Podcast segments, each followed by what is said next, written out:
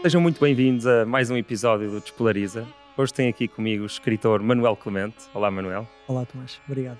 Antes de avançarmos aqui para a conversa, um, se puderem e quiserem uh, tornar-se patronos deste projeto, há um link aí, aí na descrição.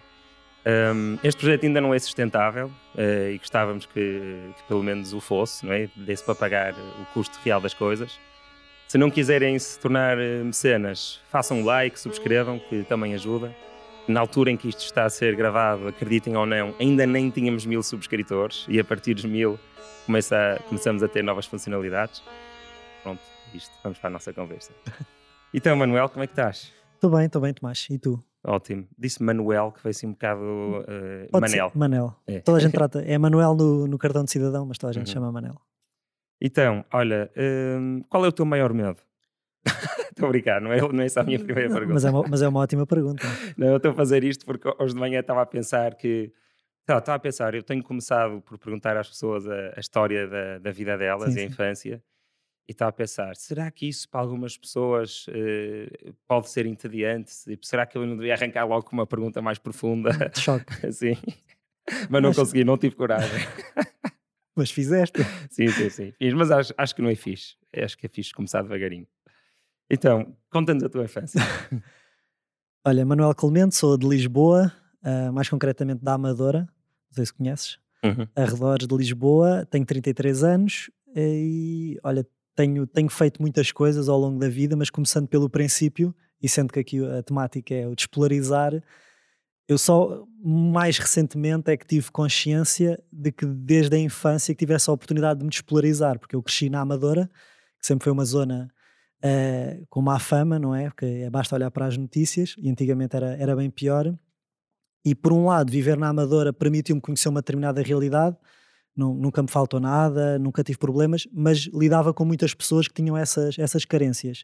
Uhum. E por outro lado, eu estudei num colégio interno, um colégio militar, não sei se conheces, pelo menos é o nome de uma estação de metro uhum. em Lisboa, que é um colégio militar, é interno, é uma instituição militar, então que era uma realidade diferente, acaba por ser também um colégio privado e que tinha acesso a outra realidade. Então ter estas duas componentes de uh, ao fim de semana brincar com os meus amigos uh, ciganos, cabo-verdianos, romenos, brasileiros, de diferentes contextos, e depois durante a semana ter colegas que eram de Cascais, eram do Estoril ou eram de outras zonas. Então na altura não tinha muito essa consciência, mas hoje em dia, olhando para trás, foi essa diversidade que se calhar me permitiu, hoje em dia, não ter tantos, não ter tantos preconceitos. Por isso é que eu digo sempre que é, é muito importante conhecermos outras realidades, porque uhum. só assim é que percebemos que é tudo diferente, mas ao mesmo tempo com tantos pontos em comum. Uhum. Pois, então saiu-te aí na lotaria social uma, uma vida em que estavas exposto a muitas realidades. Foi, foi uma boa combinação. Sim, é ótimo. E o colégio militar era muito severo, muito disciplinado? Sim, é rígido. Era, hum. Hoje em dia menos, hoje em dia até. Antigamente era só para rapazes, hoje em dia já é misto. Mas sim, era uma educação militar, com disciplina, tinha, tinha o plano curricular normal, não é? Português, matemática, etc. Uhum. E depois tinha também parte de instrução militar, andávamos fardados uh, e tudo mais. Então tinha, essa, tinha, essas duas, tinha essas duas realidades. Ok. E porque eu estou a perguntar porque eu tenho um amigo que andou no colégio militar cá no Porto, que é mais velho que nós. Eu sou mais ou menos da tua idade, sou de 87 ele é para aí 10 anos, não, é 6 anos mais velho que nós e andou no colégio militar aqui no Porto e ele diz que foi uma dureza. Que foi mesmo, que até sim. tem alguns traumas de, daquilo.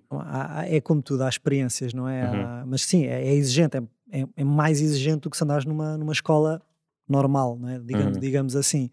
Ah, tem coisas boas e tem coisas menos boas, depois também é um bocado a forma como tu absorves aquela, aquela experiência. Eu tive lá 8 anos, dos 10 aos 18, se calhar hoje em dia para muitas pessoas deixares o teu filho com 10 anos num colégio interno e tu apanhaste sozinho com 10 anos numa camarata com mais 120 miúdos da tua idade, pode ser assim uma experiência um bocado de choque, mas... Mas fez-te bem? Achas que sim, fez sim, sim, sim, sim. Lá está, uhum. mais uma vez, permitiu-me conhecer outra realidade. Uhum. E tu, para mim, tudo o que é experiências, tudo o que é realidades novas, acredito que alguma fase da vida consegues aproveitar para, para qualquer coisa. E gostavas de ler?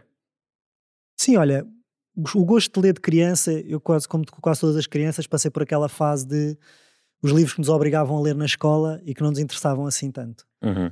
Da mesma forma que as idas ao teatro, se calhar íamos assistir a muitas peças que também não eram adequadas para a nossa idade, que faziam parte do plano curricular, e depois criar alguma aversão ao este. teatro e à leitura. Então também passei por essa, por essa fase. Portanto, hum, havia mais coisas para fazer para além de, de, ler e sinceramente no colégio também não tinha, não tinha muito tempo por causa de N atividades que, que tínhamos para, para fazer. Mas, mas, sim. Então não eras aquela criança que consumia livros atrás de livros? Não, não, não. não. Okay. Até porque eu tenho, eu tenho um problema que é eu leio muito devagar. Então, isso às vezes associado a alguma impaciência e aborrecer-me, perdia muito tempo a ler, porque eu gosto de ler, tu, não consigo ler rápido, ou ler na diagonal, ou tenho que ficar, se me escapa qualquer coisa, volto para trás. Então, é, sou igual.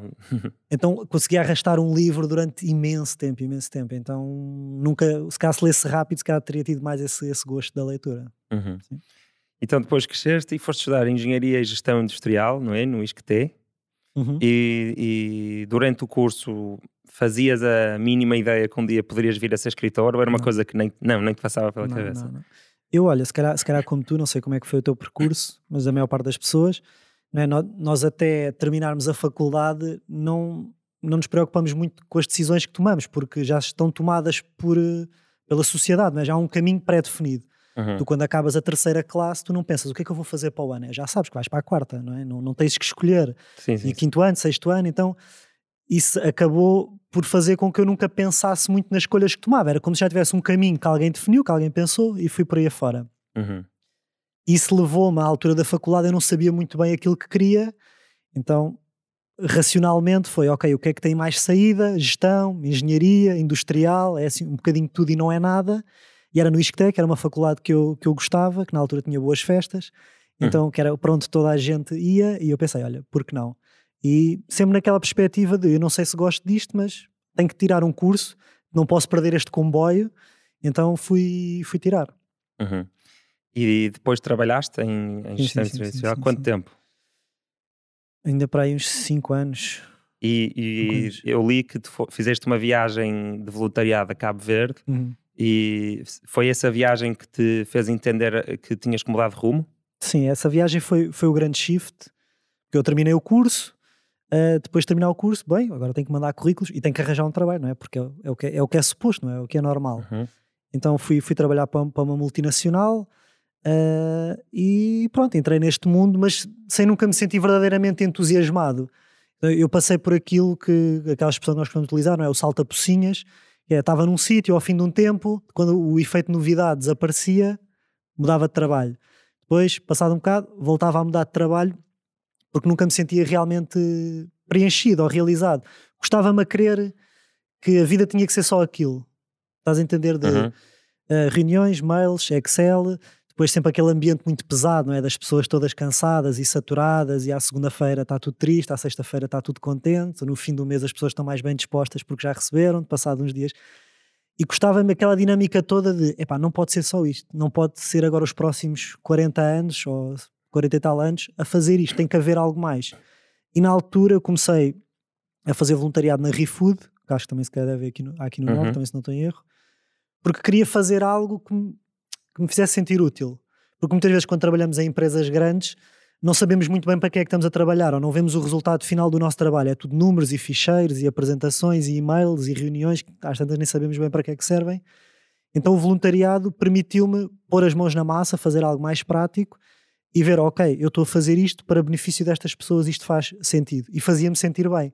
Eu pensei assim, se eu estou a fazer isto de borla e faz-me sentir bem, então há aqui qualquer coisa que se calhar tenha dado a escapar. E foi aí que eu depois decidi despedir-me ir para Cabo Verde, um bocado naquela lógica de se eu fazer voluntariado aqui em Portugal uma vez por semana, já me sabe tão bem, então se eu for fazer isto a tempo inteiro para fora, vai ser melhor ainda. E, e uhum. foi, e foi. E o que é que fazias exatamente lá? Olha, eu estive na Ilha de Santiago, não sei se já foste a Cabo Verde. Estive só na Ilha da Boa Vista, para já. No, no resort, nas férias.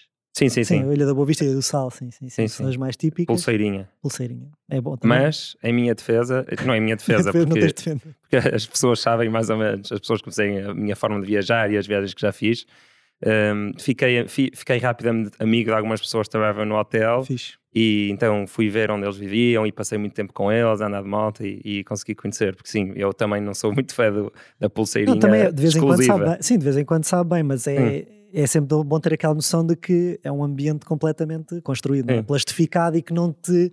Eu já tinha estado na, na Ilha do Sal também, pulseirinha, resort, Uhum. Uh, e aqui, pronto, foi uma realidade completamente diferente. Fui para a Ilha de Santiago, para o Terrafal, perto da, da famosa prisão do, do Estado Novo, e fui trabalhar numa associação com crianças e jovens, aquilo que nós chamamos cá de ATL, tempos livres, uhum. ajudar com os trabalhos de casa, fazer atividades.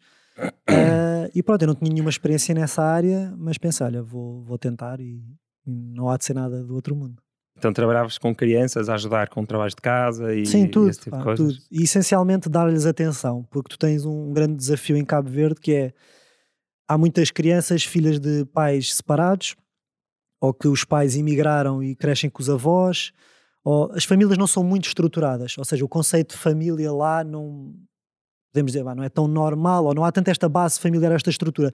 Então as crianças crescem muitas vezes com muita falta de, de atenção, de afeto, de alguém que as ouça. Portanto, muitas vezes o nosso trabalho enquanto voluntários era mais ouvi-las e conversar com hum. elas e elas sentirem-se à sua maneira importantes, não é? E era muito esse trabalho, elas sentirem que tinha vindo alguém de tão longe, neste caso de Portugal, e que estava ali a dar-lhes atenção, a ouvi-las, também era bom para trabalhar a sua autoestima e o amor próprio. E eu li aqui uma frase, e eu acho que a nossa conversa vai, vai andar bastante à volta uhum. disto, que é que em Cabo Verde aprendeste a pensar com o coração. Uhum. E eu, é, isto é uma coisa que, com, na qual eu penso bastante também, que é os limites da razão e, uhum. e o endeusamento da razão por parte do homem, ou da humanidade, para ser mais politicamente correto, um, da razão. E, e de alguma forma a razão de ter-nos trazido tanta coisa boa que nós nos esquecemos de, das outras formas de interagir com o universo. Uhum. O, que é que tu, o, que é que, o, que é que tu, o que é que é isto exatamente? Aprender a pensar com o coração. Olha, eu acho que, eu acho que tu resumiste muito bem aquilo que estavas a dizer ainda agora há pouco, que é esse endeusamento da razão, porque acaba por ser o caminho mais fácil, não é? Aquelas listas de prós e contras, não é? Nós antes de tomar uma decisão, aceita esta oportunidade de emprego ou não? Fazemos aquela listinha, mais, menos. Se tiver mais, mais do que menos, é porque é para ir. Se tiver eh, mais, menos, é porque não é para ir. Só que esquecemos que nessa lógica pode haver um mais que se calhar vale por três menos. Não é? uhum. Portanto, não, não, a, a razão ajuda-nos a sentir alguma segurança, não é? Porque se tiver uma lógica, uma justificação, for uma coisa palpável, dá-nos a sensação que estamos a decidir melhor mas também já percebemos depois ao, com o passar dos anos que há muitas decisões racionais que tomamos que o desfecho é, não, é, não é feliz. Então, se calhar temos que aprender essa, como tu falaste bem, essa outras formas de interagir com, com, o universo, com a energia, com o mundo, o que queremos chamar, e perceber que há muitas coisas que, que nos escapam e que não têm que ter uma justificação, não têm que ter uma razão, uma razão de ser, e às vezes basta-nos confiar, né? ouvir a intuição, escutar, sermos mais sensíveis e não acharmos que isto é. Porque a razão acaba por ser muito, muito limitada, não é? Nós, através da razão, se calhar conseguimos ir de A a B, mas se calhar sem, ser, sem utilizarmos a razão, utilizando a intuição ou outros sentidos, conseguimos chegar a outra, ou através da imaginação, conseguimos chegar a muito mais lados que a razão nunca nos iria levar. Eu costumo dizer que a razão é muito boa, não tanto enquanto ferramenta de tomada de decisões, mas mais de implementar. Por exemplo, tu acordas um dia e sentes que vou criar um podcast de Espolariza. Hum e se calhar não, tem, não tens um estúdio, não tens experiência, não tens muitos seguidores, ou seja, todas as razões uh, lógicas te apontam para tu não avançares que não vai ser bem sucedido, mas tu sentes que é para fazer uhum. e por isso faz, acreditas, alguma coisa que te diz que é para fazer. Depois a razão pode entrar para, do, ok, agora que eu segui aquilo que sentia, vou utilizar a razão para organizar-me, arranjar convidados, arranjar um espaço, criar a página, uh, fazer esta, esta luz maravilhosa que está aqui. Uhum. Portanto, eu utilizo muito mais hoje em dia a razão como ferramenta de implementação, de execução e não tanto como elemento decisor, porque tomei muitas decisões com base na razão e foram quase praticamente todas ao lado. Uhum. Eu, eu, concordo contigo, mas será que a frase eh, segue a tua intuição não é também uma frase racional? Ou seja, estás a dizer para a pessoa uh, seguir uma coisa e estás de alguma forma. Acho que se calhar onde eu vou parar com isto é que é difícil usar palavras sem de alguma forma estar a usar razão, porque todas as palavras, ou a maior parte das frases, são uh, uh, declarações lógicas de uhum. alguma forma, que dá, dá, muitas vezes para traduzir em filosofia quase matemática, não é? Uhum. De A é B ou B é C. E então há ali um limite em que tu dizeres para as pessoas seguirem a intuição pode se tornar uma coisa racional também. Sim, quando eu digo seguir a intuição, isso cá foi mal interpretado, que é, não é seguir, a intuição disse-me isto, então vou. Muitas vezes é o só prestarmos atenção. Porque cá não temos que fazer tudo o que a intuição nos diz. Mas às vezes, quando eu digo seguir, é prestar atenção. O, meu, o, título do meu primeiro livro é Se Sentes, Não Hesites. E não é no sentido de se sentes alguma coisa, uh, vai. Mas é, não hesites em observar ou em ter em consideração, porque muitas vezes nós, nós sentimos, temos determinadas sensações, pressentimentos, mas ignoramos, nem sequer prestamos atenção. E não é tanto no sentido de seguir, ok, senti isto, vou, mas mais numa ótica de prestar atenção para não depois cairmos naquele erro do estava-se mesmo a ver, não é? Muitas vezes nós sentimos uma coisa, não ligamos e depois com o tempo o tempo vem-nos a dar razão e depois aquela célebre frase do estava-se mesmo a ver, não é? Que sim, é, sim. Uma, é uma coisa muito, e é uma mentira. nossa. É, um bocado, é muitas vezes uma mentira. Tipo, tinhas, tinhas, sentiste um bocadinho que era possível acontecer, uhum. mas se calhar não sentiste assim tanto, mas depois acontece e tu dizes, eu sabia. eu sabia. Às vezes também acontece. É um bocado também uma forma de sentir confortável do já sabia, mas pronto, errei aqui, mas eu já sabia. Uhum. Então, se sentes, não hesites. Pois, eu percebo o que estás a dizer. Alguém, um violador que esteja a passar numa montra de livros que veja só esse título e não abra, pode ser um bocado perigoso. Agora, agora fizeste-me lembrar o meu pai, quando eu lancei o primeiro livro, ele chamou muito, muito sério e muito preocupado. Assim, então, e se for uma pessoa que está a pensar suicidar-se, o que, é que, que, é que tu estás a dizer à pessoa? E foi essa a explicação que eu dei, não é? Não é, não é se sentes, não existe num sentido de, de reativo, de ser impulsivo, são coisas diferentes é no sentido de, ok, eu estou a sentir isto, uh, porquê? Ou o que é que isto me quer dizer? Ou...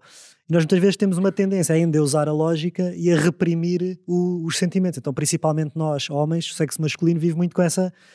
Não, não acede tantas vezes aos seus sentimentos porque desvalorizamos, ah, isso é uma coisa, isso não, não, não podemos ligar a isso ou não é importante. Cada vez menos, ou pelo menos eu tenho essa sensação.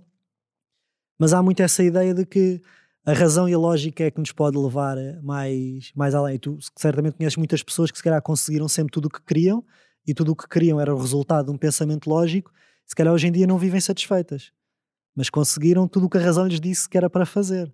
Uhum. Portanto, temos, tem que haver um equilíbrio, não pode ser só a razão nem só a emoção. É, é, lá está, é como, é como o corpo humano, é? tu não funcionas só com os pulmões ou só com o estômago, ambos, cada um tem o seu, tem o seu papel. E eu acho que é um bocado esse o equilíbrio que nós devemos tentar uh, procurar, porque isso é que nos pode ajudar a tomar melhores decisões.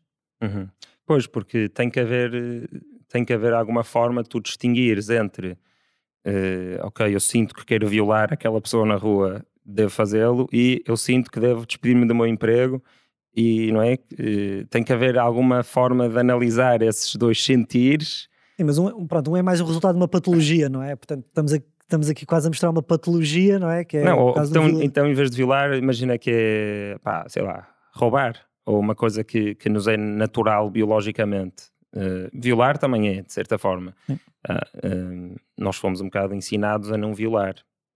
Não sei, é difícil, é difícil dizer isto com alguma segurança porque, porque provavelmente houve uma vantagem evolutiva durante muitos anos já, durante alguns milhares de anos, em, em, em no autocontrolo. Claro. Mas, mas percebes o que é que eu quero dizer? Tipo, como é que distingues entre um sentir que vai te trazer coisas boas e um sentir que te vai trazer coisas más? Porque muitas vezes também depende, lá está, se fores falar com um, alcoólico, não é? Se sentes, não hesita. Então, se eu sinto que quero beber, vou beber. Mas aí, lá está, isto não é, não é preto nem é branco. Também tens que ir à raiz da, dessa, dessa vontade. Ou porque é que também queres aquilo. Ou eu sinto que quero, que quero ser famoso, então vou trabalhar para ser famoso. Mas cá tens que antes pensar, ok, porque é que eu sinto falta de ser famoso? É, calhar é uma, é uma necessidade que eu tenho para colmatar outra coisa, outra coisa qualquer. Portanto, por isso também, através da tua sabedoria interna, tens que fazer eh, esse, esse equilíbrio de.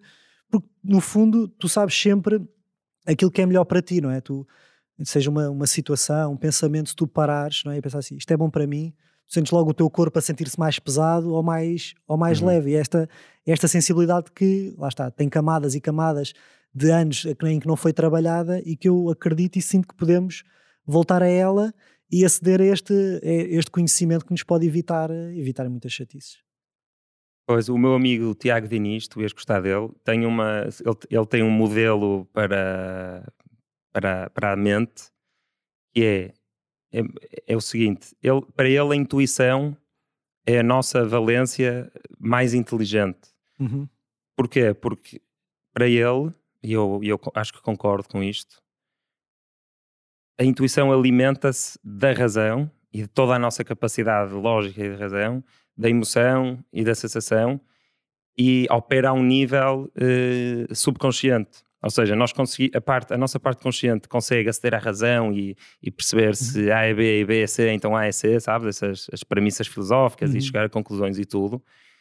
mas que a intuição consegue pegar nessa parte consciente, acrescentar eh, as nossas memórias todas, tudo que já nos aconteceu, as nossas emoções agora e, e as nossas sensações, e trazer-nos aquela, aquele ímpeto ou não de alguma coisa. Não, sim, sim, sim. E o bom da intuição é que não pode ser uh, corrompida, porque como vem de um, de um, local tão profundo, quando tu recebes esse pressentimento ou essa intuição, ela chega lá, limpa, não é? Porque só, só é corrompida quando tu começas a pensar nela e a questioná-la e a razão e prós e contra, não é? Depois às tantas já nem sabes bem o que é que intuíste uh, ou não. Pois, porque eh, eh, antes de eu me dizer isto, eu lembro de ele me dizer isto e eu estranhar um bocado, porque antes de ele me dizer isto, eu, eu acho que o meu modelo mental era mais que tu tinhas intuições e que depois a razão via se aquilo fazia sentido ou não. Percebes? E aqui é diferente, é não. Pá, se calhar, e se calhar isso também existe, mas se calhar uma melhor palavra seria uma sensação. Sim.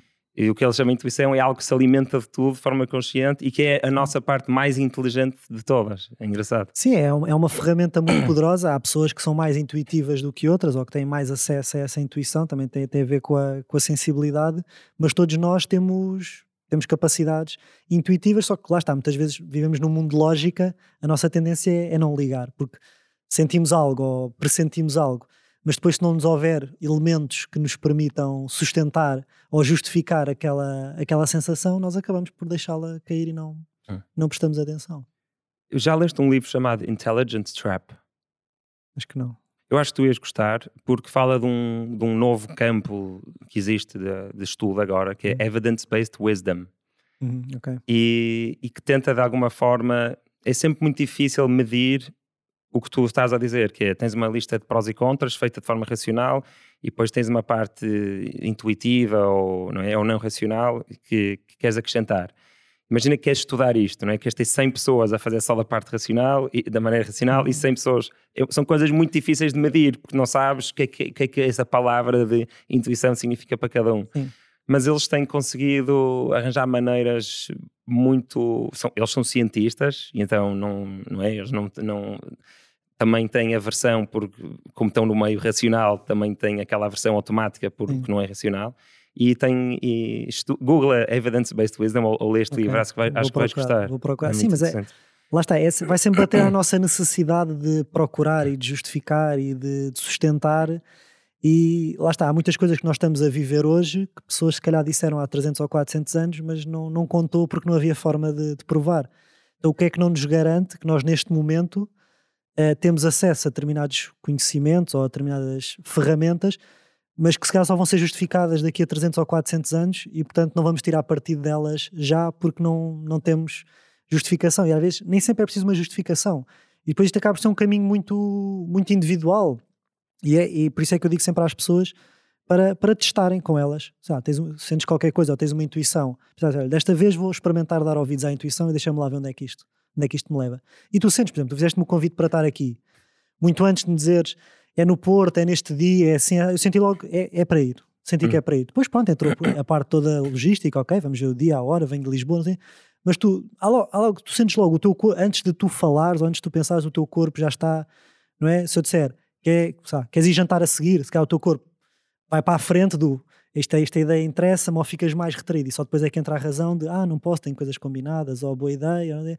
Mas se nós prestarmos atenção àquele microsegundo enquanto recebemos o estímulo e antes de entrar a razão, é, é, muito, é muito interessante. É muito interessante porque aí nós temos acesso à resposta verdadeira daquela que foi a nossa primeira sensação. E isso muitas vezes coincide com a, com a resposta certa ou aquilo que é mais correto para nós, para nós fazer. Só que nós muitas vezes fazem-nos um convite. Nós sentimos que não, mas depois entra a mente a dizer, pá, é melhor isto, tens que ir, porque esta pessoa está à espera que tu vás e é bom para ti, e já prometeste, e vai, blá, blá, blá, e vais. Depois, uhum. se calhar, vais lá e não te divertes, ou não te sabe bem, ou não te sentes bem, mas, mas já sabias que ia ser assim porque já tinhas sentido que, ia, que iria ser assim, mas entrou a razão para justificar a, a tua ida. Então, aquilo que eu me fui percebendo ao longo da vida é que a maior parte de nós, ao tomar a grande maioria das decisões com base na lógica e na razão, acabamos por nos ir afastando do nosso caminho e se calhar no momento em que devíamos ter ido para a esquerda fomos para a direita. Pronto, já nos desviámos um bocado. Depois outra vez devíamos ter ido para a esquerda voltámos para a direita. E ao fim de N decisões já nos afastámos tanto e depois por isso é que depois há a famosa crise de meia-idade, não é? Que as pessoas olham para trás, já passou metade da vida, não sabem bem o que é que têm feito ou como é que foram ali parar e depois por isso é que há muitas pessoas a tomar decisões radicais e divorciam-se despedem-se e vão viajar e fazem N coisas porque há, há, há, esse, há essa sensação de estarem, de estarem perdidas de ok, o que é que eu vi aqui parar? Não era bem isto que eu, que eu imaginava. Uhum. E voltando a, a isso de, de, nós termos uh, da nossa parte consciente só ativar passado alguns segundos, uhum. também há, há, bastante literatura científica muito interessante sobre isso. Nesse livro tam também uhum. há. Um, e há um estudo que eu acho especialmente interessante em que deram. Eu, eu vou pôr na, no link da descrição alguma coisa para pa, pa verem isto. Um, dão, dão quatro baralhos de cartas, uhum. assim, num computador a, a não sei quantos alunos, e dizem-lhes para jogar um jogo qualquer e as pessoas e há, há, há, dois baralhos que estão não é estão deturpados digamos assim para serem melhores e dois piores uhum. as pessoas vão jogando vão escolhendo com que baralho querem jogar e pelos vistos ao fim de imagina jogarem 50 vezes começam a escolher mais vezes os, os decks que estão uhum. com probabilidades melhores uhum. mas se tu perguntares olha alguns destes decks alguns destes baralhos uh, é melhor do que outro Tu dizes não, são todos iguais. Ou seja, é, uhum. é incrível, há, uma, há, há, muita coisa a acontecer no nosso cérebro e, e, intuição subconsciente que ainda por cima afeta a tua ação, nem é uhum. só aquela intuição que ficou ali, não, que está a afetar a tua ação, Sim. porque ao fim de X jogadas as pessoas começam a gravitar na direção dos baralhos melhores e que depois perguntas às pessoas e eles não sabem. Opa, é incrível. E as, pessoas, e as, pessoas, acham que estão a escolher aqueles porque querem com base na vontade, só na vontade própria e não Sim. porque é algo mais. Sim, e, e eu, eu não sei se estou a, a, a, contar a experiência exatamente como ela foi, mas é, sim, sim. é praticamente isto. Um, eles estão. A, a, decisão está a ser tomada num lugar pré-consciente. Uhum e depois chega, às vezes cada chega à consciência dizer, olha, vou experimentar o baralho 2 outra vez. Uhum. Mas antes desse, dessa frase ter aparecido na cabeça, já estava a decisão tomada. Exatamente. É muito fixe. Se fosse a última pessoa no mundo, continuas a, continuarias a escrever? Olha, uma boa pergunta.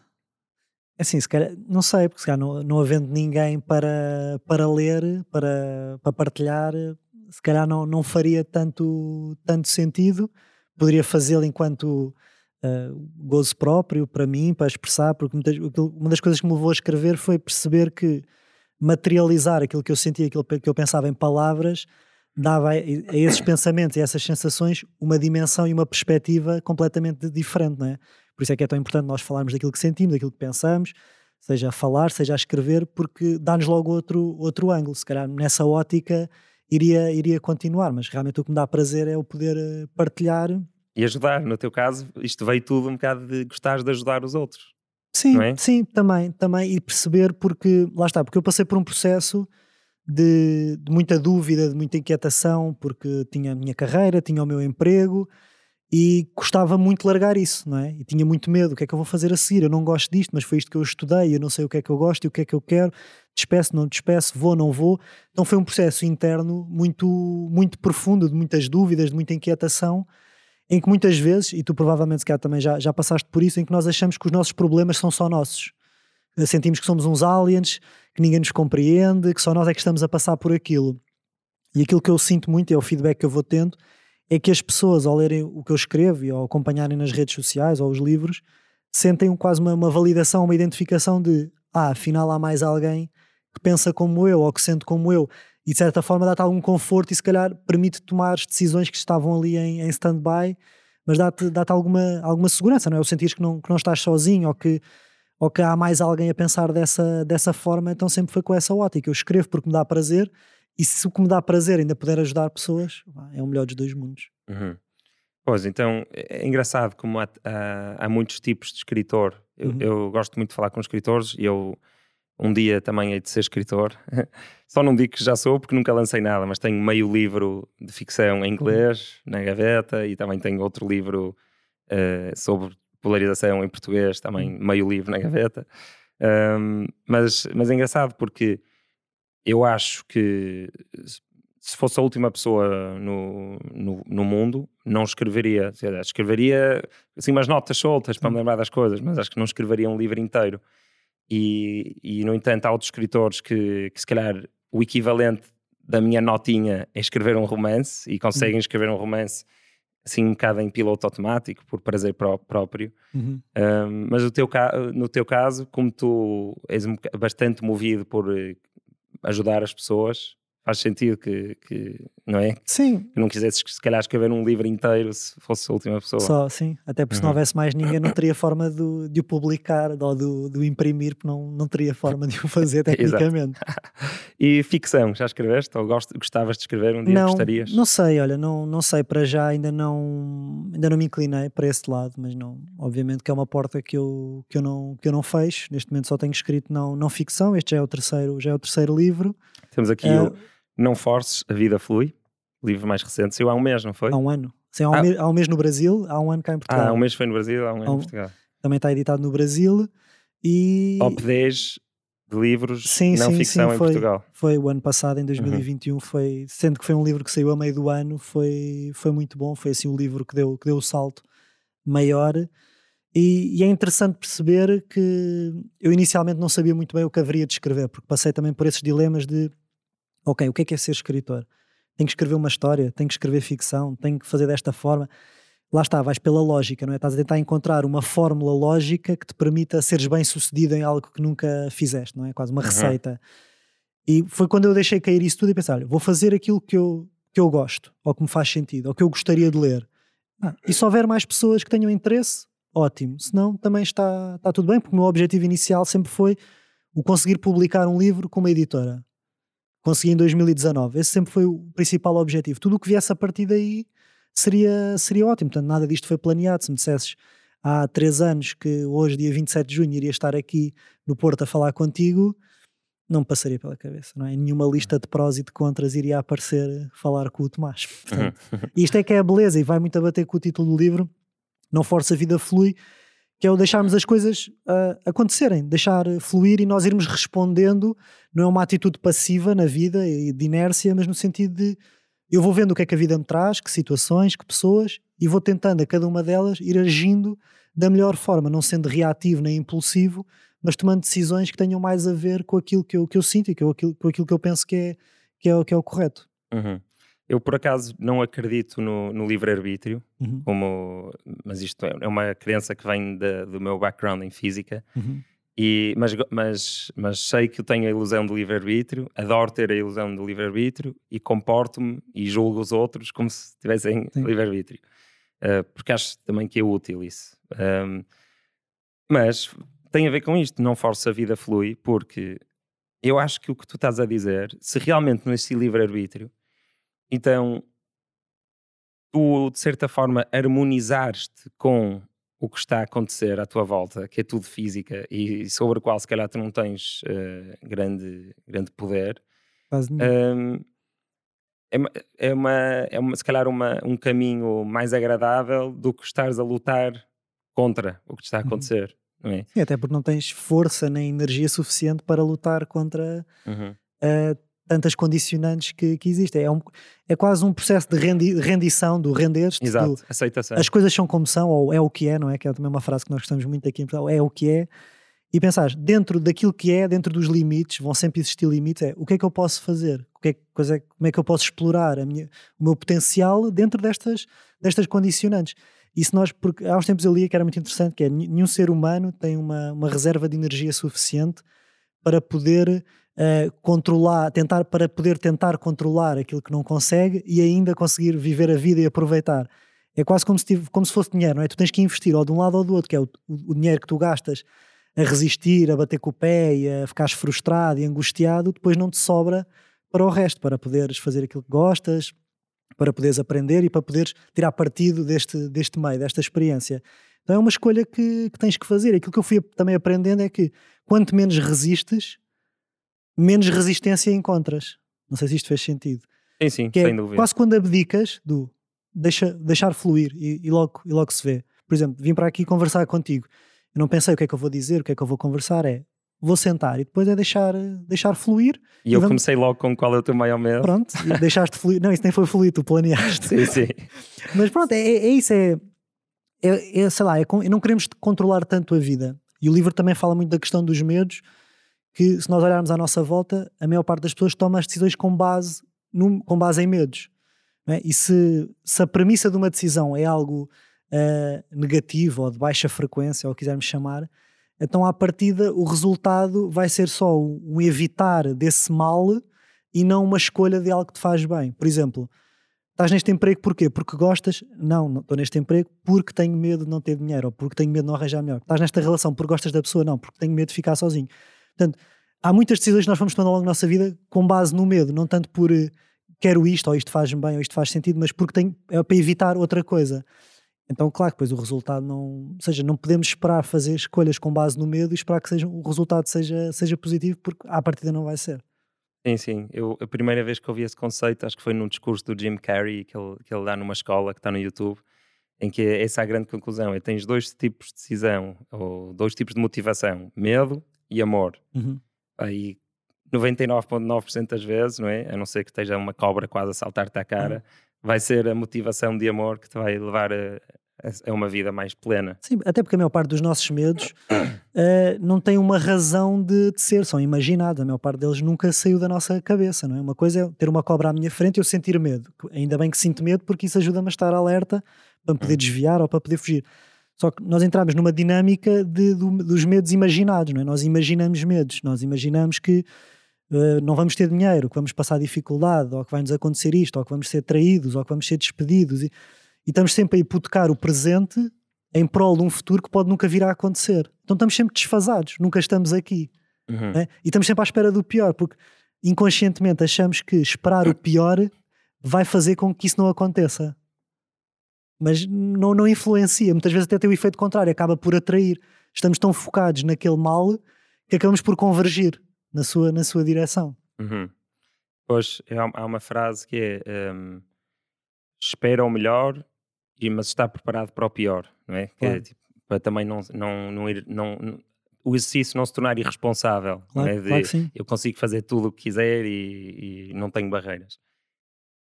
Sim, é, é, é estás preparado, não é? Porque mas também confiares em ti de quando acontecer, tu vais, se calhar tens muito mais capacidade de resposta para agir quando acontecer do que se estiveres a planear e a pensar e como é que vai ser e como é que não vai ser, é olha, quando acontecer, logo se vê e as, coisa, e as coisas resolvem-se, não numa ótica de, de irresponsabilidade, mas numa ótica de não é por eu estar a pensar muito nisso agora que vou alterar aquilo que irá, que irá acontecer. A única coisa que isso me vai fazer é não estar a aproveitar o momento que tenho presente. E depois a vida acaba por se passar. E se calhar, se formos falar com muitas pessoas de 80, 90 anos, se lhes perguntarmos quantas das suas preocupações se concretizaram, eles cá vão dizer que quase nenhuma. Uhum. Mas, se calhar, abdicaram de muitos momentos de, de alegria, de prazer, de, de, paz, porque estavam preocupados se aquilo pudesse vir a acontecer. Então, eu acho que a, a nossa grande lição, enquanto seres que estão aqui a ter uma experiência, não sei o que é que há a seguir, se há, se não há alguma coisa, mas enquanto aqui estamos, é isso: é é aproveitarmos, é vivermos e, e regermos pelas condições que, que, temos e sempre escolher com base no, no amor. Isto pode parecer muito, muito uhum. espiritual ou muito romântico, mas é isso, é perceber se as decisões que nós tomamos estão de acordo com aquilo que nós acreditamos e sentimos ou se estamos só a evitar algo. Uhum. E aí acho que temos a, a resposta para, para grande parte de, dos desafios que enfrentamos. Sim, sim e, e, e, quem, e quem sentir que amor é uma palavra demasiado forte pode substituir por entusiasmo, não é? Uma coisa como. É uma palavra que gosto muito, sim. Não tinha estado a falar com um amigo e, e, e, Sabes, quando as pessoas se conhecem pela primeira vez, perguntam-se quase sempre: o que é que tu fazes? Mas a maior parte das pessoas, o que ela faz não é aquilo que a entusiasma. E isso é normal, porque há muita gente que não tem essa sorte e que, e que tem outros objetivos uhum. que passam por isso. E então eu já não tento não perguntar isso, porque sei que há muita gente assim e que isso às vezes vai para uma conversa que a própria pessoa a quem eu perguntei não vai gostar uhum. assim tanto, porque não gosta assim tanto de trabalho.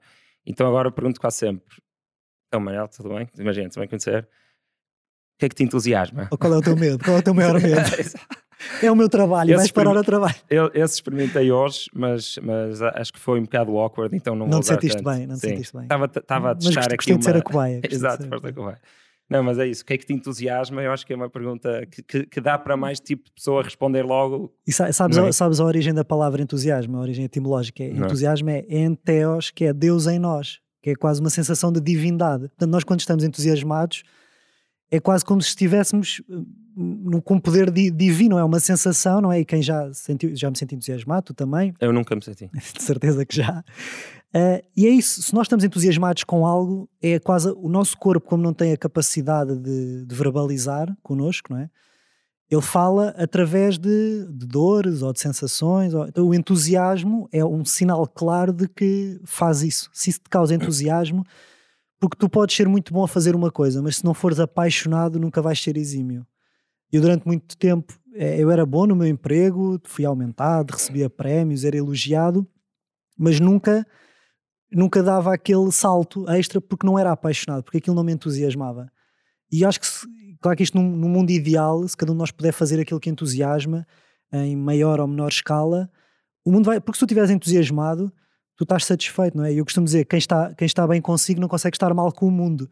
Portanto, se nós estivermos entusiasmados, e é o que eu digo muitas vezes às pessoas, que é, não é aquela ideia de despeçam-se todos e vão fazer voluntariado para a África ou vão para o Nepal à procura da luz, porque não tem que funcionar assim.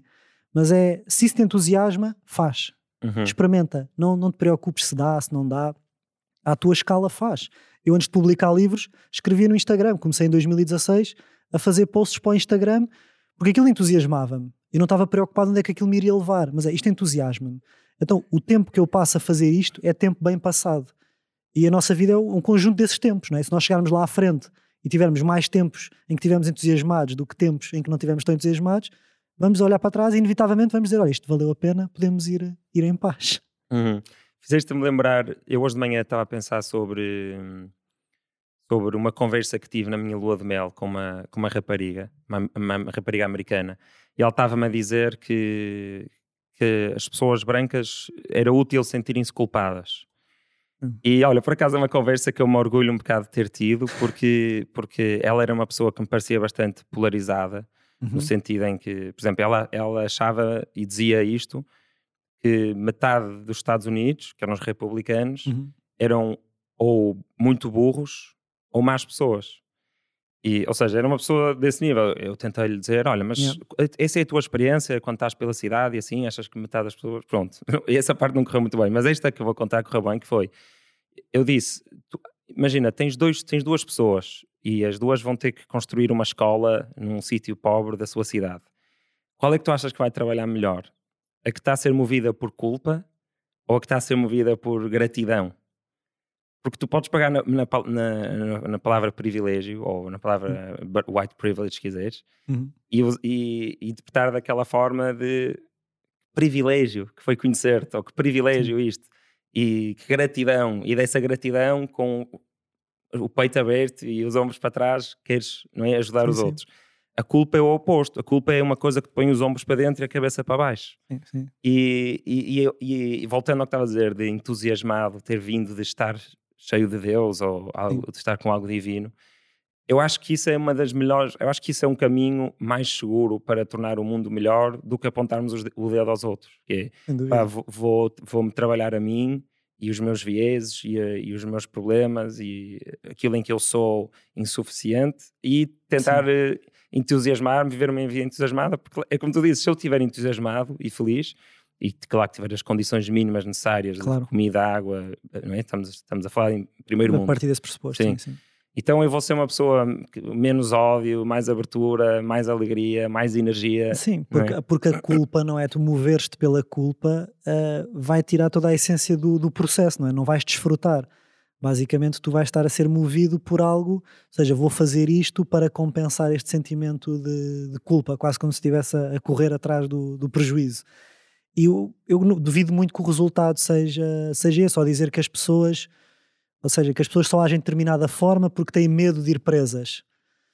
Eu não sei, não sei se o caminho é esse. Eu por acaso li um livro muito interessante e agora retribuindo a tua, a tua uhum. sugestão de leitura, que é A Humanidade, uma história de esperança, do Rutger Bergman, acho que é isto.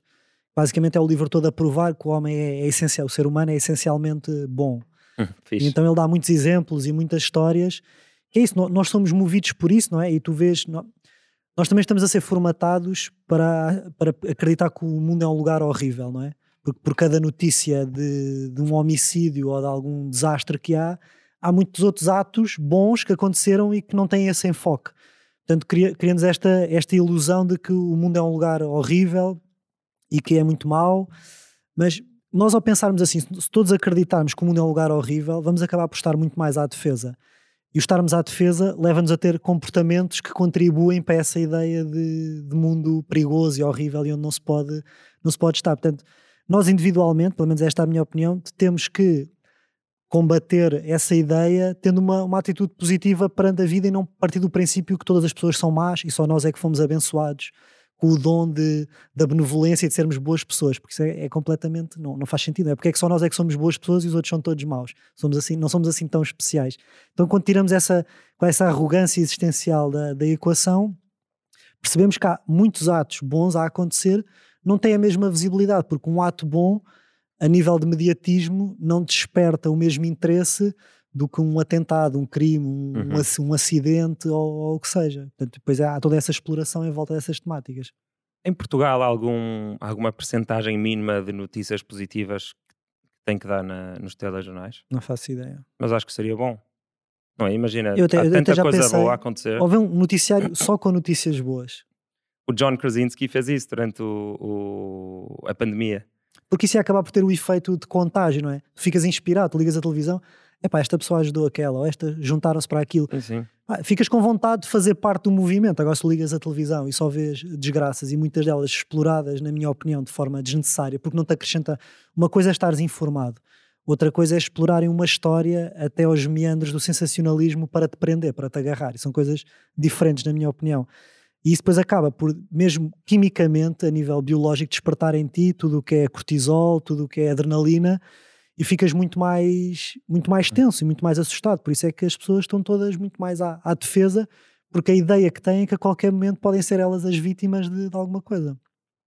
Estamos aqui nas condições perfeitas para falar de Covid, então o, o que é que tu achas que, como é, qual é que tu achas que foi o papel do medo durante o Covid e, e, e quão excessivo é que tu achas que foi o medo propagado pela, pelas notícias e, e, e pelas organizações. Eu, eu, acho que o Covid, enquanto tema da atualidade, é? eu, eu, ponho no lugar dos mídia, uh, pronto, temos aqui uma temática que está aqui, nós não temos que fazer trabalho de pesquisa, não temos nada, está aqui o tema do momento, é só darmos noticiários a falar sobre isto, que prende as pessoas. Depois acaba por ter o efeito contrário que é, tu falas tanto do assunto que, que acaba por ser normal, e o que ao início te assustava e te preocupava, ao fim de dois anos dizerem-te morreram 60 pessoas, já, não, já, não, já estás atordoado, já estás anestesiado.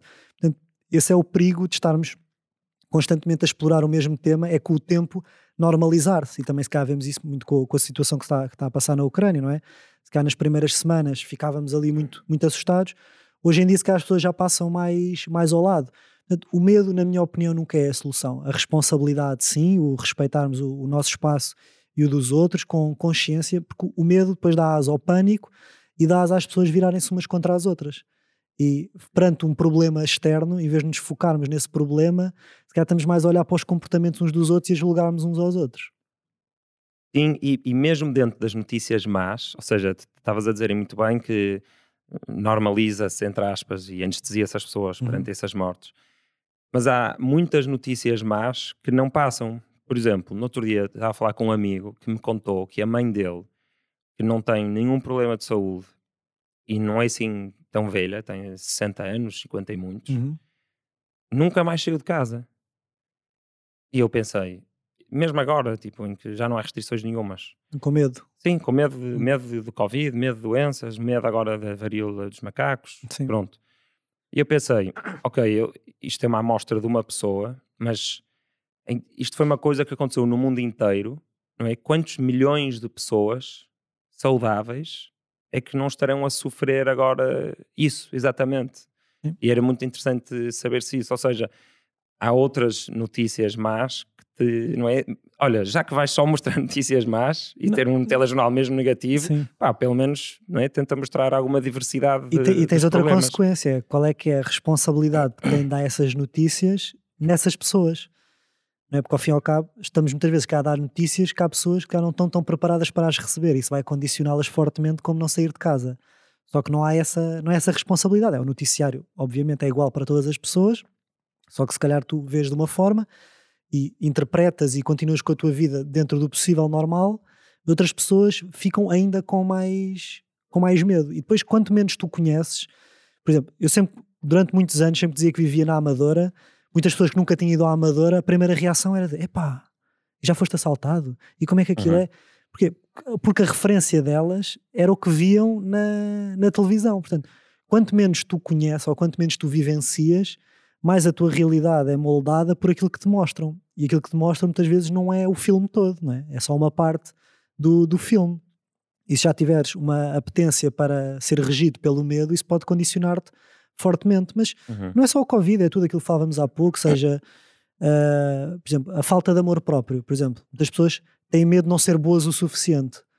E se calhar esse medo de não serem boas o suficiente faz com que continuem em relações que não são saudáveis para elas ou em empregos onde são exploradas ou maltratadas porque acham que não merecem mais, mas têm medo de não arranjar algo melhor.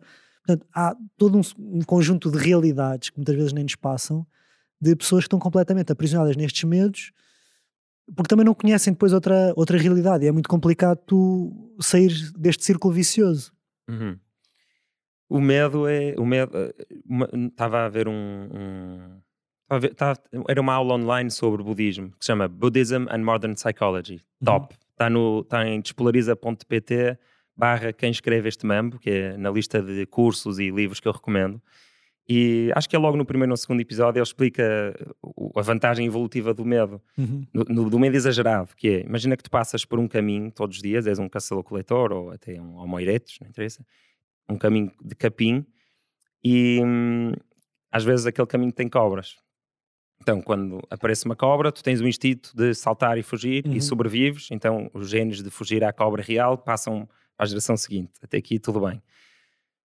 Só que quando tu passas e há um pau que parece um bocadinho uma cobra, o, o comportamento com maior vantagem evolutiva é que tu reages sempre com falsos positivos. É achar sempre que foi uma cobra.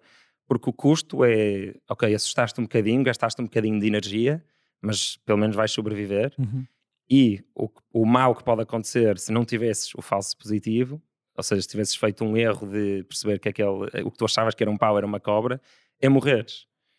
Então, ao longo de não é, milhões de anos, de, aliás, este tipo de comportamento uhum. vê-se quando os gatos veem um pepino. Sim. Aqueles vídeos na internet dos gatos veem um pepino. São tudo falsos positivos que são uma vantagem evolutiva. É muito melhor para ti ficares aterrorizado, é, é muito melhor para ti evolutivamente, porque Sim. vais procurar e, e, e os, para os teus genes, digamos assim, é melhor. É melhor tu teres uma vida cheia de medo, mas em que consigas procriar, do que uma vida em que estás a ver a realidade. E então nós temos programados nos nossos genes ao longo de milhões de anos, termos muitos falsos positivos. E é uma, e é uma batalha constante. O problema é que, entretanto, a realidade mudou, não é? Mudou muito e os perigos de há milhões de anos já não são os perigos de, de hoje. E tu, mas tu disseste uma coisa muito importante, que é, tu vês o pau e tens uma reação, saltas, ou seja, consegues de alguma forma aquele medo, há ali uma... O, o cortisol, a adrenalina, tu tens ali uma sensação e foges. Muitas vezes nós sentimos medos, mas não nos mexemos Portanto, o medo, por exemplo, sabe, se tu vires aquela, eh, as impalas na, na savana africana, elas quando se sentem ameaçadas, aquela adrenalina, aquele cortisol, conseguem depois uh, processá-lo porque desatam a correr desenfreadamente.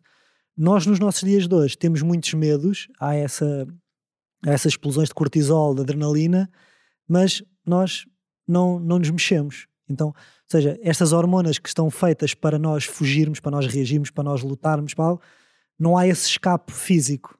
Então isso depois tem imensas consequências a, a, nível biológico, mas como é óbvio, o medo, eu não considero que o medo seja uma coisa má. O medo, uhum. só que tem que ser em doses homeopáticas, não é? Agora, por exemplo, tu convidas-me para estar aqui, eu posso ter um bocadinho de medo de, e esse medo vai-me permitir estar mais atento, mais focado e com mais cuidado na forma como falo, nas palavras que escolho, mas esse medo também pode dizer do é melhor não ir porque vou estar exposto e o que é que as pessoas vão pensar e não vou. Portanto, aí o medo escolheu por mim. Portanto, é, é nós tentarmos pegar nos medos e utilizá-los a, a, nosso favor. E claro que isso é, é, um, é um, processo, é um trabalho, porque há, há, medos que são muito profundos, então se tiverem uma base de um, de um, trauma, de uma experiência passada, mais difícil é, mas perceber que muitas vezes os medos, quando os encaramos, eh, percebemos que não são assim tão, tão assustadores quanto isso, não é? Sim, sim. Um quando és criança, não é? Tens medo do quarto escuro, mas depois basta acender a luz e aquele medo horrível que tu tinhas do escuro, de repente acende a luz e vês, ok, não está aqui nada, acabou-se, pronto. É? Uhum. Muitas vezes O problema é que quanto mais tempo nós tivermos sem lidar com os nossos medos, maiores eles serão, não é? Porque vão-se adensando, vão-se adensando, vão-se adensando. Sabe, por exemplo, uma pessoa que esteja habituada desde nova a viajar tem uma, uma forma de lidar com o desconhecido diferente que é uma pessoa que só começou a viajar mais tarde, porque é uma pessoa que começa a viajar mais tarde tem mais, mais medos no seu, no seu imaginário. Uhum. Isso é, por isso é que é muito importante tu viver experiências que te permitam lidar com esses medos para tu perceberes, ok, isto afinal não é assim tão, tão mau como eu achava. Uhum.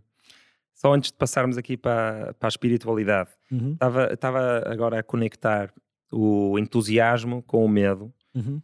Porque eu, eu, eu, senti isso já em várias decisões que tomei na minha vida, uma delas criar este podcast, não é?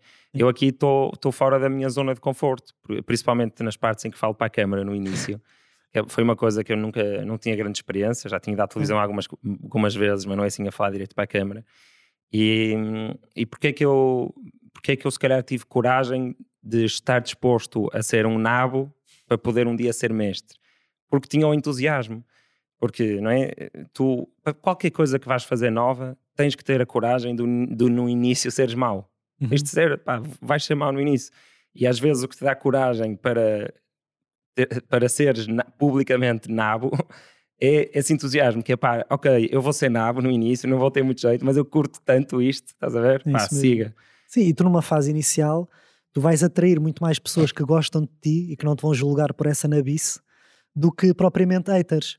O dia em que tu tiveres haters ou pessoas que te apontem de por causa dessa nabice, é bom sinal. É sinal que isto já tomou uma proporção enorme e já tens muitos, muitos seguidores e muitos subscritores. E tu pegando aquilo que disseste inicialmente, do estares fora da tua zona de conforto, não é? E eu gosto sempre de desconstruir essa ideia que é se calhar a tua se calhar tu, tu agora é que estás na tua zona de conforto, porque era mais desconfortável para ti não ter feito isto. Boa, sim. Há muitas vezes essa ideia do estou na minha zona de conforto. E muitas vezes associamos isso à estagnação. E eu estar estagnado ou não estar a fazer aquilo que gosto é conforto. Se calhar, muitas vezes dizem, ah, quando, por exemplo, na altura que fui para Cabo Verde, as pessoas deram os parabéns, coragem, incrível, não sei o quê, porque há toda esta ideia de é pá, tens de ter uma coragem, depois tu chegas lá, e tu também já viajaste muito, chegas aos sítios e percebes que não tens que ser assim, uhum. um ser humano excepcional para fazer aquilo, és só mais uma pessoa normal. E muitas vezes é isso, é, muitas vezes é, é mais confortável tu experimentares, arriscares e estás aqui, olhas para a câmara, não sei o quê, do que ficares na dúvida do como teria sido se. Uhum. Então este é quase o teu novo conforto, é esta exposição, esta experiência, aqui tu sentes-te confortável porque também estás a aprender. E estás-te a sentir estimulado e sentes-te entusiasmado, portanto, esta é a tua zona de conforto, ao fim e ao uhum. cabo. Né? E muitas vezes temos essa ideia de que o conforto é a estagnação e, e se calhar não é. Ou muitas vezes a coragem. Muitas vezes diziam, epá, que coragem, despediste e foste para Cabo Verde. E eu, sim, se calhar tive aqui uma coragem momentânea para tomar esta decisão, mas eu precisaria de muito mais coragem para continuar num caminho que eu já sabia o desfecho e que era um desfecho negativo.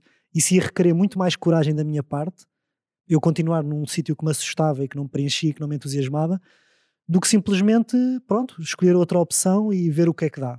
Uhum. Né? Muitas vezes nós temos esta ideia invertida do que é que é coragem, o que é que não é coragem, o que é que é conforto, o que é que não é conforto. E acho que às vezes é importante é isso. E tu falaste muito bem de expor-te e tentares, porque tu vais aprender muito mais a fazer isto e a olhar para a câmara do que a ver horas e horas de YouTube como é que se faz um podcast. Sim, né? sim, sim. E é isso que eu, que, que eu digo sempre às pessoas, que é tentar, fazer, experimentar, sentir, porque não há nada que supere a experiência o experimentares, o vivenciares. Eu vi que tu também foste ao Irão, não foi? Sim. Também foi o meu destino favorito, também já fui ao Irão. Adorei.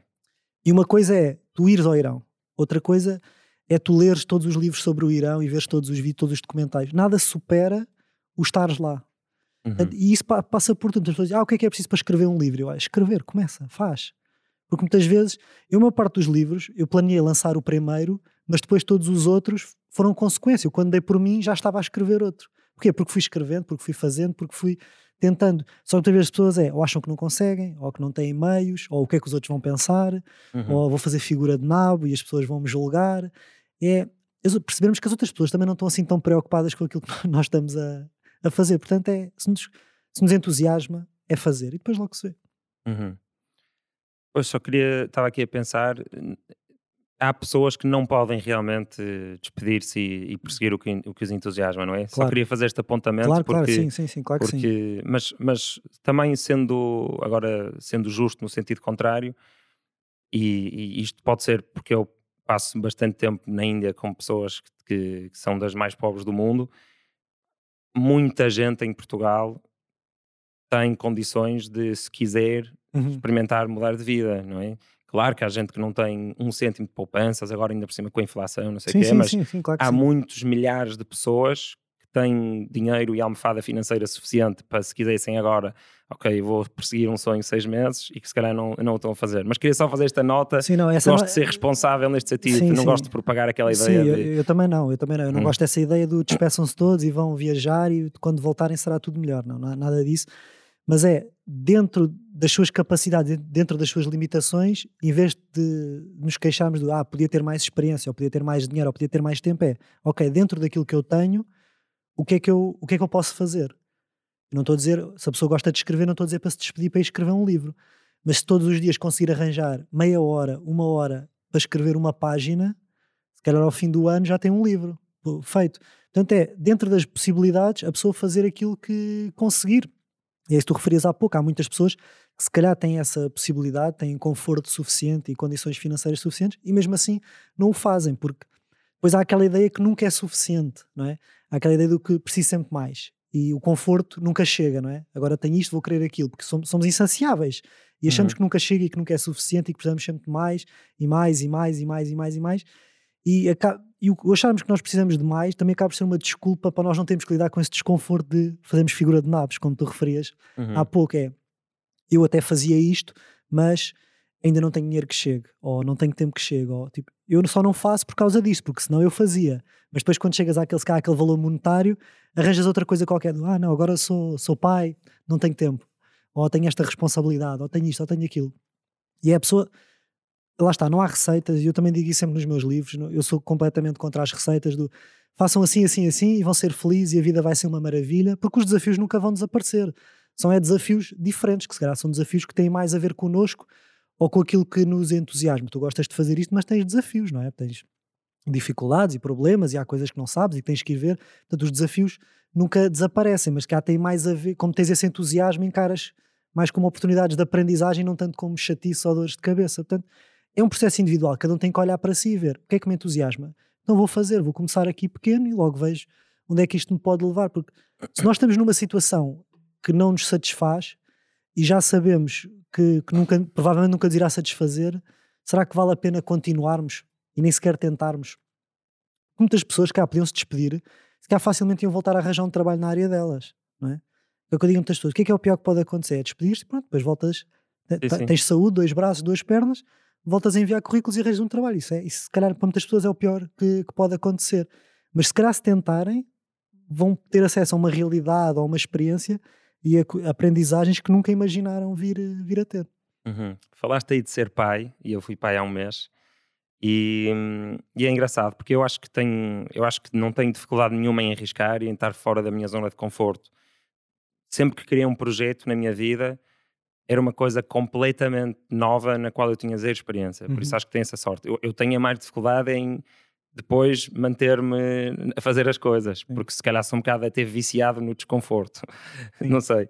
Um, mas pronto, isto tudo para dizer o quê? E mesmo, mesmo, mesmo tendo eu esse perfil, que acho que tenho, eu com bastante frequência penso se calhar, eh, pá, se calhar devia estar a, a montar uma empresa nova ou não sei o quê, porque pá, escolas dos filhos e ter uma casa maior e com um jardim maior e todas essas coisas que já são do percentil 0.001 do mundo, não é? Uhum. Tipo, nós já estamos, né, qualquer pessoa que ganhe, eh, acho que é mais de mil euros por mês, se não tiver dependentes, já está nos top 5% de, em, que, com, o preço das coisas em Portugal, já está nos top 5% de, de, de riqueza do mundo. Por isso, estou com esses, essas preocupações de entre 0.01 e 0.001 e, e tenho que me relembrar, tipo, não, o, o, meu filho se calhar vai ser a melhor pessoa que ele pode ser se tiver um pai feliz e entusiasmado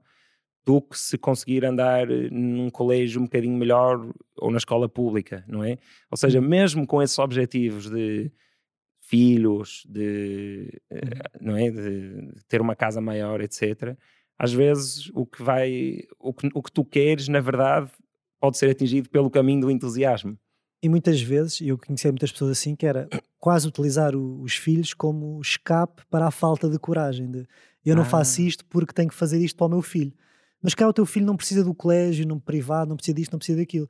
Se calhar só precisa de um pai feliz, entusiasmado, que seja um exemplo, porque se calhar, se tu deres esse exemplo de, olha, para o teu filho daqui a uns anos, meu pai arriscou, fez aquilo que gostava, aquilo em que acreditava, teve tempo para mim, teve amor para me dar. Isso lá está, voltamos a isto é engraçado, fazemos, fechamos aqui o, ciclo de voltamos à questão da lógica, não é? Se calhar a lógica diz-nos, não, ele tem que ter muitas atividades, tem que ir para um colégio privado, tem que ter um jardim, tem que ter um cão, tem que ter isto, aquilo, aquilo, porque isso é que faz uma criança feliz. Mas quantas dessas coisas valem muito menos do que um pai que possa dar o exemplo, um pai, quem diz um pai, diz uma mãe, possa dar o exemplo, que vive entusiasmado, porque às vezes nem é tanto o que tu dás, claro que o conforto é importante, mas é mais o exemplo que tu tens para, para oferecer ao teu, ao teu filho, porque é isso que ele vai absorver, mais do que aquilo que tu dizes ou daquilo que tu lhe dás, é a pessoa que tu és e aquilo que tu fazes. Isso é que ele vai absorver que nem, que nem uma esponja, não é? E acho que é isso que tu fizeste muito bem, de se fores entusiasmado, apaixonado por aquilo que fazes, isso cá vai inspirar o teu filho a fazer o mesmo na, no conceito dele, ou naquilo que ele acreditar, naquilo que fizer sen, sentido. E não pararmos de utilizar muitas vezes as crianças como desculpas para, uhum. ah, eu testo este trabalho, mas tenho o meu filho, quase como se fosse um presente envenenado. Pronto, eu até podia ser feliz, mas pronto, tenho um filho, pronto, agora calhou-me isto, não é? Quase como se fosse como se alguém tivesse impingido o filho, não é? Sim, sim, e é perceber sim. se estamos a fazer isso realmente pelos nossos filhos ou por nós pelo nosso medo de, de, arriscar ou de fazer coisas novas, o que seja. Sim, sim, estamos a, a, a fingir que o medo é uma responsabilidade, de alguma forma. É? Exatamente, é? é? isso mesmo. Mesmo sendo uma responsabilidade verdadeira. Claro, isto depois é uma questão de equilíbrio, não é? Claro que ninguém diz para te, olha, que se lixe o futuro do miúdo, vou fazer aqui tudo à minha maneira e depois logo ser. Não, mas é, uhum. é uma questão de, de equilíbrio e muitas vezes eu sinto que nós uh, sobrevalorizamos excessivamente o, o conforto. Nós associamos muito conforto à felicidade. Claro que até um determinado nível é importante, não é? Teres saúde, um teto, educação, alimentação, mas chegas ali a uma barreira que não é por teres um sofá maior ou um carro maior ou por passares férias num sítio melhor que isso vai sentir, fazer-te sentir mais feliz ou mais realizado, não é? Chega uma altura que é, é só conforto. O conforto acaba por ser inócuo nesse sentido, que é importante até um determinado ponto, mas depois nós quando chegamos a esse ponto, como não sabemos o que é que vem a seguir ou o que é que, onde é que nos... Ok, agora que atingi o conforto, o que é que eu posso uh, fazer, quais é são as outras opções. Então continuamos, uhum. como não sabemos, como também não, não nos educamos nesse sentido, continuamos a apostar no conforto. Portanto, carro melhor, casa maior, um sofá maior, férias melhores, um colégio melhor. Uhum. E no, no, fim do dia são, são, são coisas, são só, são só coisas. E está, está mais que provado que não, que não é isso que nos entusiasma. Tu não ficas entusiasmado por ter um carro melhor ou um sofá maior. Ou ficas no primeiro dia, sim, no primeiro depois, ano, depois, Sim, depois passa. Depois uhum. passa, é muito, sim.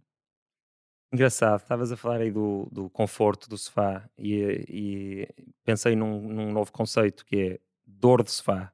Que é aquela dor que ficas no fundo das costas quando estás muito tempo no sofá sem apoio lombar. É o excesso de conforto, é desconfortável. É, o desconforto do, do sofá. E eu, eu, eu, eu considero-me uma pessoa bastante preguiçosa, ou pelo menos tenho essa ideia de mim de quando era mais novo. Não sei se na verdade ainda sou, mas se calhar isso fez com que, se calhar se eu não fosse preguiçoso, conseguiria sair do sofá metafórico com facilidade, mas o facto de eu só conseguir sair do sofá metafórico com coisas que me entusiasmam fez com que eu só perseguisse coisas que me entusiasmassem. Ou seja, se calhar a preguiça pode ter acabado por ser uma coisa boa. Que tu chamas preguiça, mas era seletividade. Se calhar eras seletivo naquilo que fazias. Pois, ou era e... desmotivação para as coisas que, que me eram propostas fazer. Sim, porque todos nós é, é, é, aquela bela frase do todos temos talento, uh, basta procurarmos qual é que é o nosso talento ou o que é que nos entusiasma. Ah, todos nós temos algo que nos entusiasma. Umas, umas pessoas são coisas mais genéricas, outras pessoas são coisas mais específicas, mas todos nós devemos experienciar e ter novas experiências para descobrir o que é que nos entusiasma. E assim que descobrimos isso, é ok, isto é, isto, se isto me entusiasma, não é? Tu vês isso com as crianças, a criança vai para o futebol, para a natação, para o karaté, para o rugby, não é? E dessas atividades todas desportivas, há uma que ela se agarra. Portanto, se é aquela que ela gosta, então é aquela que ela tem que fazer, não é? Uhum. E ela não pensou, ah, isto é melhor para mim, este desporto, porque trabalha as pernas ou trabalha as costas. Não, ela gostou daquilo, então vai ficar naquilo. E nós adultos também temos que fazer esse, esse exercício e não desvalorizarmos a ideia de que aquilo que nos entusiasma, ah, são um passatempo, é um hobby, é uma coisita que eu faço ao fim de semana. E há muita essa ideia do se não dá dinheiro, não é sério, não é? Ou tem que dar dinheiro ou tem que ser custoso para ser a sério, não é? O trabalho de segunda a sexta, das nove às seis, é que é a sério porque custa. Isto como não me custa não é, não pode ser tão levado a sério. Mas essa ideia também de que o trabalho tem que custar, também, também temos que desconstruí-la, não é? Muita, e tu és da minha geração, nós crescemos muito com aquela ideia de que a vida é dura e tem que ser e tem que custar. Claro que há, há muita dor ao longo da vida e muito sofrimento, e para todos nós vamos acabar inevitavelmente por ver experiências dolorosas, mas se já existe essa dor inerente à vida, porque é que ainda vemos nós de carregar com mais dor e achar que é tudo mau e que as relações têm que haver ciúme, tem que haver discussão e que vamos ser traídos e que o trabalho é mau e os chefes têm que ser sempre chatos e os colegas são isto e os colegas são aquilo. Ou seja, nós já vamos com um guião para a vida com uma lente muito, muito negativa e claro, quando, quando nós vamos com essa lente é isso que nós vemos, não é? Quando, quando estás à procura de um determinado carro, de um determinado modelo, tu chegas à rua e só vês esse carro em todo o lado. Não é? Uma mulher quando está grávida de repente só vê grávidas na rua. E se tu vires, que, se tu achares que é tudo mau, tu só vais ver o mau. Uhum. Ou tu vais focar essencialmente no, no mal, então a tua perspectiva da realidade vai ser que é má. E é isso que tu vais alimentar, é isso que tu vais passar depois para os teus filhos. Por isso é que há aqui um ciclo de anos e de gerações a achar que é tudo muito mau. Uhum. Fazemos, vamos ser mais positivos que os nossos filhos. Vamos tentar. um, então vamos aqui para a última pergunta. Como é que tu relacionas, se é que relacionas, essa, esse, esse desconhecido que uhum. te informa, que é a intuição, uhum com a espiritualidade? Olha, isso é uma, é uma questão de conceitos, não é? Como é que. Já, se vimos a espiritualidade vindo de espírito, do nosso ser, da nossa essência, o nosso âmago, e depois há muitos nomes, né? depois é uma questão de, de etiquetas uhum. e de rótulos, mas acaba por estar eh, interligado, não é? Esta, este ser superior, ou queiramos chamar, de ter acesso a este conhecimento que chamamos intu, intuição e que muitas vezes, lá está, e tu referias há pouco, não temos livre-arbítrio, não sei se acreditas no destino ou não, ah, isto também é uma, é uma discussão bastante recorrente, uh, também não tenho uma opinião formada sobre isso, mas de que se calhar existe mesmo essa, essa força ou esse conhecimento ou essa energia, já, hoje em dia já sabemos que tudo é energia, que isso acaba por, por nos mover para determinados sítios ou para determinadas decisões ou para determinados comportamentos. Então eu acho que é isso, é tentarmos aceder a esse a nosso lado mais espiritual, que não tem que obrigatoriamente ter que ver com questões religiosas, mas há, termos acesso a esse nosso ser mais, mais superior, ou, e há bocado falamos do entusiasmo, é? do porque é, que, porque é que me entusiasma estar aqui a falar contigo e não me entusiasma estar a fazer outra coisa qualquer. Não fui eu que escolhi, não é? Da mesma forma, os nossos sonhos. Tu não escolhes os teus sonhos. É? Os nossos sonhos é que nos escolhem a nós. Não é? Nós não vamos ao catálogo dos sonhos dizendo: Olha, o meu sonho é este. Não, não, nós, sabe, porque é que eu gosto de escrever? Não faço ideia. Não, porque experimentei escrever e soube-me bem, entusiasmou-me, então continuei. Uhum. Nunca foi uma coisa planeada, nunca foi do. Olha, deixa ver, pintura, escultura, escrever. Escrever, escrever acho que é bom para mim. Não, uh, surgiu naturalmente. Portanto, eu gosto muito desta ideia que também dá-nos muita humildade, que se calhar existe algo superior. Não, não, não, não precisa ter uma figura uh, palpável, mas que, pronto, nós só estamos aqui a ter esta experiência terrena e se calhar no final, não sei, vamos perceber que isto foi tudo uma, uma brincadeira ou uma passagem, e se calhar para não nos levarmos tão, tão, tão a sério e aproveitarmos enquanto, enquanto cá estamos, porque não é? Isto também é uma verdade bastante recorrente de que a vida passa a correr e que quando damos por nós já, já temos não sei quantos anos. Então é, enquanto cá estarmos, vamos tentar passar o máximo tempo possível entusiasmados e tentar tirar o máximo partido da nossa realidade e dos nossos limites e não partir do princípio que as coisas têm que ser más ou que não dá quando, quando não sequer tentamos. Então, tentar, porque a maior parte das pessoas que eu conheço, e tu, olha, estás aqui à minha frente, és um bom exemplo disso, que tentaram fazer aquilo que lhes entusiasmava, normalmente correu bem. Eu não conheço ninguém que tenha feito aquilo que entusiasmava e que hoje em dia esteja pior do que aquilo que estava antes de fazer.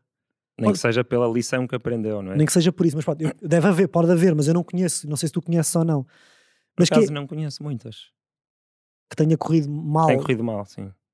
Mas, mas pode ter a ver. Depois também, já é uma crença um bocado pessoal, não é? Que parece que é não é aquela frase do a sorte protege os audazes, não é? Parece, aquilo que eu vou sentindo ao longo da vida é que quanto mais decisões certas tu tomas, parece que a vida se encaminha, quase como se as peças se encaixassem, uhum. não é? Parece que fica, as coisas fluem melhor.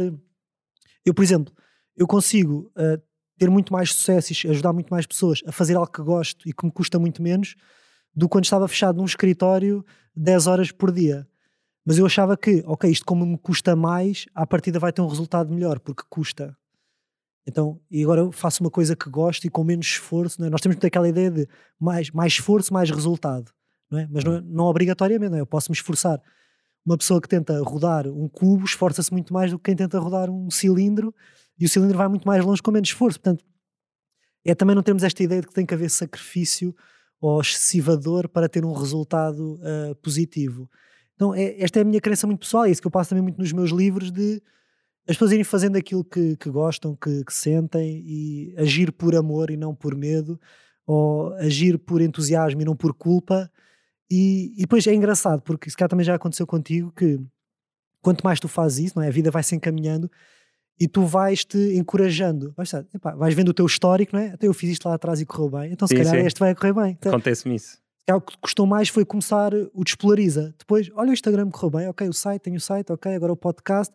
Se calhar o próximo projeto que tu fores desenvolver dentro deste projeto mais macro, já não vais com tanto medo do que quando criaste o projeto inicial, porque já tens um histórico de coisas que foram correndo bem. Então é, uhum. entramos aqui quase numa tendência uh, ascendente e vamos ganhando, vamos ganhando mais coragem, não é? De ok, já fiz e já arrisquei, correu bem, então vou experimentar isto.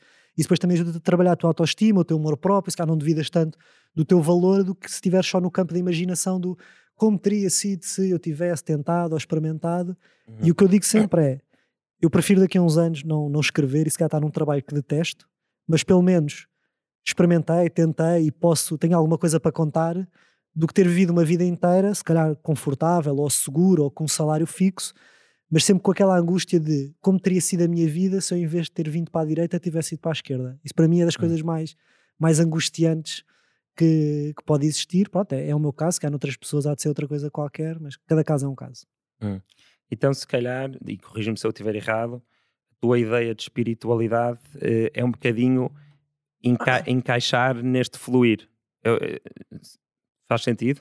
Sim, é nós, é nós percebermos que, que existe um, um fluxo, não é? O fluxo pá, da vida, digamos assim, do universo, pronto, depois os nomes. Não, não, não vale a pena agarrarmos muito aos não, nomes. Não vale a pena. Porque só baralha, porque às tantas não sabemos. Sim. Usa as palavras que quiseres. Eu digo todas, eu em caso de dúvida digo todas. Uh, que é, há esse fluxo grande e nós tentarmos descobrir o nosso lugar, eh, quase com o peixe no cardume, não é? Entrar no rio. Entramos no rio e percebemos que, ok, o rio não quando apanha uma pedra, não fica ali a bater na pedra até a pedra desaparecer para poder seguir. Ele desvia-se e vai, e vai desaguar onde tem que desaguar. E nós, nós também, um bocado à semelhança do rio, e fazendo aqui a, a comparação, fluir, vão haver pedras, vão haver obstáculos, mas nós, se formos seguindo esse, esse fluxo e não, não resistirmos às coisas como elas são, uh, vamos acabar por desaguar onde temos que, que desaguar e, e, tentar tirar o melhor partido desta, desta experiência, porque dizem os mais antigos que isto passa depressa, portanto não, uhum. não vamos duvidar e vamos, vamos aproveitar. Top, obrigado Manel, foi grande olha, conversa. Olha, gostei muito, obrigado Tomás, olha, parabéns por aquilo que faz aqui e não foste nada nenhum a falar para, para a câmera. Não, não opa, eu por acaso, eu, eu, eu, eu, logo no primeiro episódio um, vi que, ah, não, ok, não, não, não, não, transparece assim, não transparece assim tanto a falta de experiência que eu sinto enquanto faço. Mas só tu é que vês isso, não é? Normalmente vês coisas que as outras pessoas não veem. Sim, sim, não, mas ainda tenho muito para melhorar. Temos todos. Vou, tre vou treinar agora um bocadinho. Ok. Espero que tenham gostado. Um, nunca, nunca se falou tanto sobre medo até, até hoje em um episódio, por isso foi muito interessante também isso. Obrigado. E se gostaram disto e conhecem alguém que, que pudesse tirar proveito desta conversa, enviem, comentem coisas que tenham, tenham aprendido ou discordem. Se quiserem apoiar o projeto, têm um link para se tornarem mecenas. 10 cêntimos por dia podem se tornar mecenas, que não é, acho que não é, não é muito e, e permite que isto possa continuar a acontecer. Se não quiserem fazer isso, like, subscrever, eh, todas as outras coisas que, que são grátis e que nos podem ajudar. Fiquem bem, até à próxima.